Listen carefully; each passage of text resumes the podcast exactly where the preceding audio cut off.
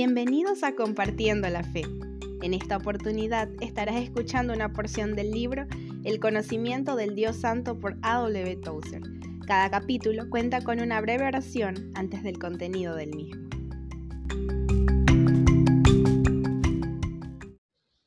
Capítulo 19. La gracia de Dios. Oremos. Dios de toda gracia cuyos pensamientos hacia nosotros son siempre pensamientos de paz y no de maldad. Danos un corazón capaz de creer que somos aceptos en el amado, y danos una mente que admire esa perfección de sabiduría moral que encontró una forma de mantener la integridad del cielo y con todo recibirnos a nosotros en él.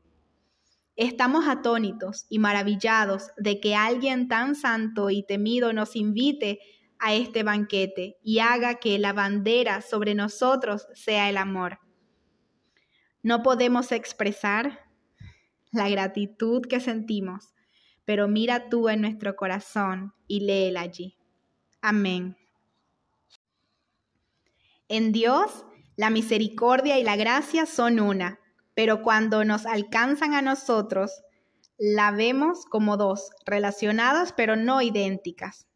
Así como la misericordia es la bondad de Dios que confronta la angustia y la culpa de los humanos, la gracia es su bondad dirigida hacia la deuda y el demérito del hombre. Por su gracia, Dios atribuye mérito donde no existía ante ninguno y declara que no existe deuda donde había existido una anteriormente. La gracia es el beneplácito de Dios que lo inclina a concederles beneficios a quienes no los merecen. Es un principio con existencia propia, inherente a la naturaleza divina y que aparece ante nosotros como una propensión a compadecer a los miserables, perdonar a los culpables, recibir a los parias y hacer entrar en su favor a los que antes se hallaban bajo una justa reprobación. Su uso para nosotros, seres humanos pecadores, consiste en salvarnos y hacernos sentar junto con Él en los lugares celestiales para demostrar ante las edades las insondables riquezas de la bondad de Dios hacia nosotros en Cristo Jesús. Nosotros nos beneficiamos eternamente de que Dios sea tal como Él es, porque Él es lo que es, levanta nuestra cabeza y nos saca de la prisión, nos cambia las ropas de prisiones en vestiduras reales y nos hace comer el pan continuamente en su presencia todos los días de nuestra vida. La gracia brota muy dentro del corazón de Dios en el pasmoso e incomprensible abismo de su santo ser, pero el canal a través del cual fluye hacia los seres humanos es Jesucristo crucificado y resucitado.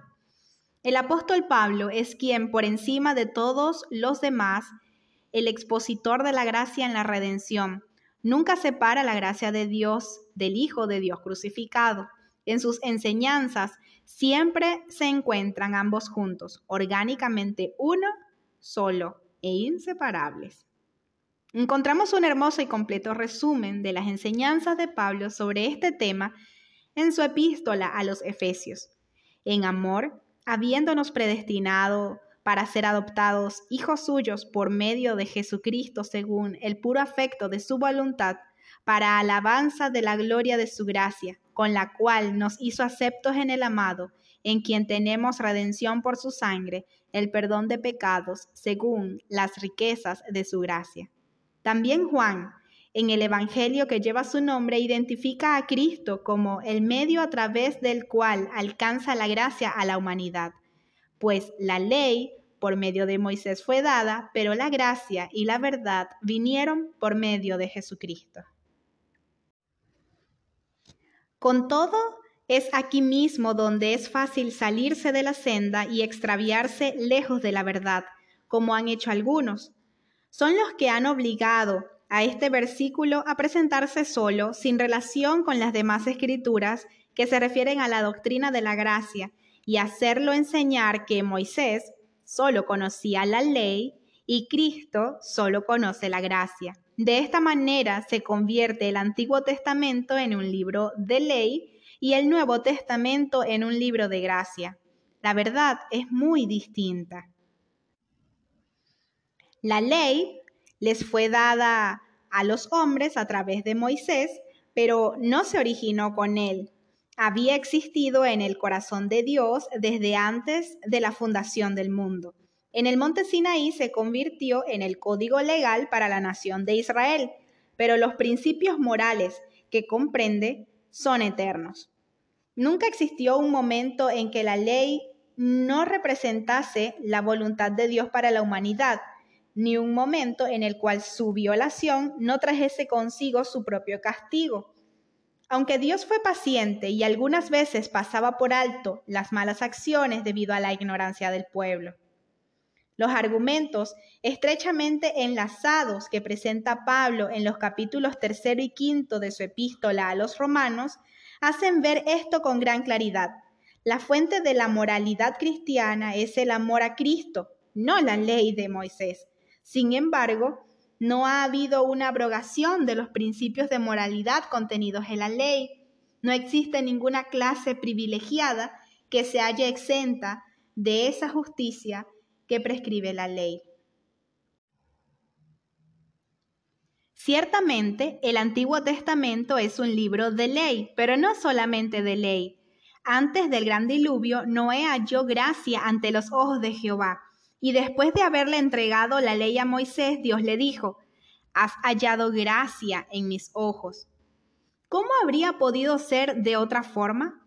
Dios siempre será el mismo y la gracia es un atributo de su santo ser. Para Él es tan imposible esconder su gracia como lo es para el sol esconder su resplandor. Los hombres podrán huir de la luz del sol para esconderse en las tenebrosas y húmedas cavernas de la tierra, pero no pueden apagarlo. De igual forma, en cualquier dispensación que sea, los hombres podrán despreciar la gracia de Dios, pero no la pueden extinguir.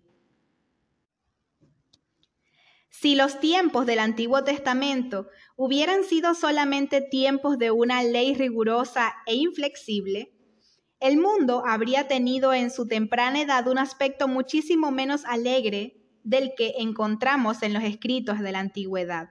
No habría existido un Abraham, amigo de Dios, ni un David, hombre según el corazón de Dios, ni un Samuel, Isaías o Daniel.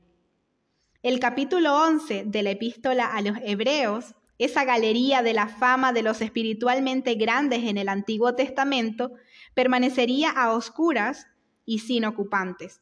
La gracia fue la que hizo posible la santidad en los días del Antiguo Testamento, tal como lo hace hoy. Nadie ha sido salvo jamás sino por gracia, desde Abel hasta el momento presente. Desde que la humanidad fue expulsada del huerto del oriente, nadie ha regresado jamás al favor divino, si no ha sido gracia a la pura bondad de Dios. Y donde quiera que la gracia ha alcanzado a algún ser humano, siempre ha sido por medio de Jesucristo. Ciertamente, la gracia vino por Jesucristo, pero no esperó a que Él naciese en el pesebre o a que muriese en la cruz para poder actuar. Cristo es el Cordero inmolado desde la fundación del mundo. El primer hombre de la historia humana que fue regresado a la comunión con Dios, lo hizo por medio de la fe en Cristo. En los tiempos de la antigüedad, los hombres esperaban la obra redentora de Cristo.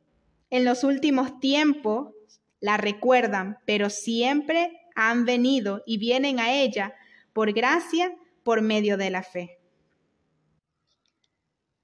Debemos tener presente también que la gracia de Dios es infinita y eterna. Así como no tuvo principio, tampoco podrá tener fin, y por ser un atributo de Dios no tiene límites como en la infinitud. En lugar de esforzarnos por comprender esto como verdad teológica, sería mejor y más sencillo que comparásemos la gracia de Dios con nuestra necesidad. Nunca podremos conocer la enormidad de nuestro pecado, ni tampoco es necesario que la comprendamos. Lo que sí podemos saber es que Cuando el pecado abundó, sobreabundó la gracia. Abundar en el pecado. He aquí lo peor y lo mayor de cuanto nosotros podíamos o podemos hacer. La palabra abundar define el límite de nuestra capacidad finita, y aunque sintamos levantarse nuestras iniquidades sobre nosotros como una montaña, con todo, esa montaña tiene unos límites definibles. Es de tal tamaño, tiene tal altura, solo pesa esta cierta cantidad y nada más. Ahora bien, ¿quién puede definir la ilimitada gracia de Dios?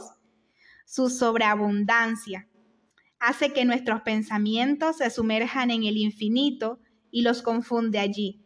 Toda la gratitud para Dios por la abundancia de su gracia.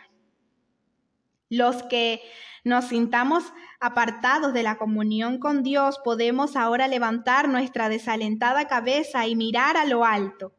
Por medio de las virtudes de la muerte expiatoria de Cristo, la causa de nuestra expulsión ha sido quitada. Podemos regresar, tal como regresó el pródigo, y recibir la bienvenida. Cuando nos acerquemos al huerto, nuestro hogar, antes de la caída, se apartará de él la espada llameante. Los guardianes del árbol de la vida se echarán a un lado cuando vean acercarse a un hijo de la gracia.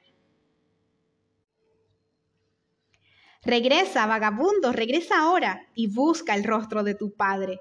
Esos nuevos anhelos que arden en ti fueron encendidos por su gracia. Regresa, vagabundo, regresa ahora y enjuga la lágrima que se desliza. Tu Padre te llama, no sigas lamentándote, que es el amor el que te invita a acercarte. William Benko Collier.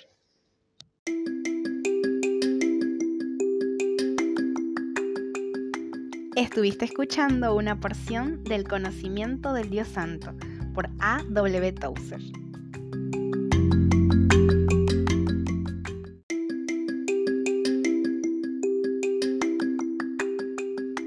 Estuviste escuchando una porción del conocimiento del Dios Santo por A. W. Tozer.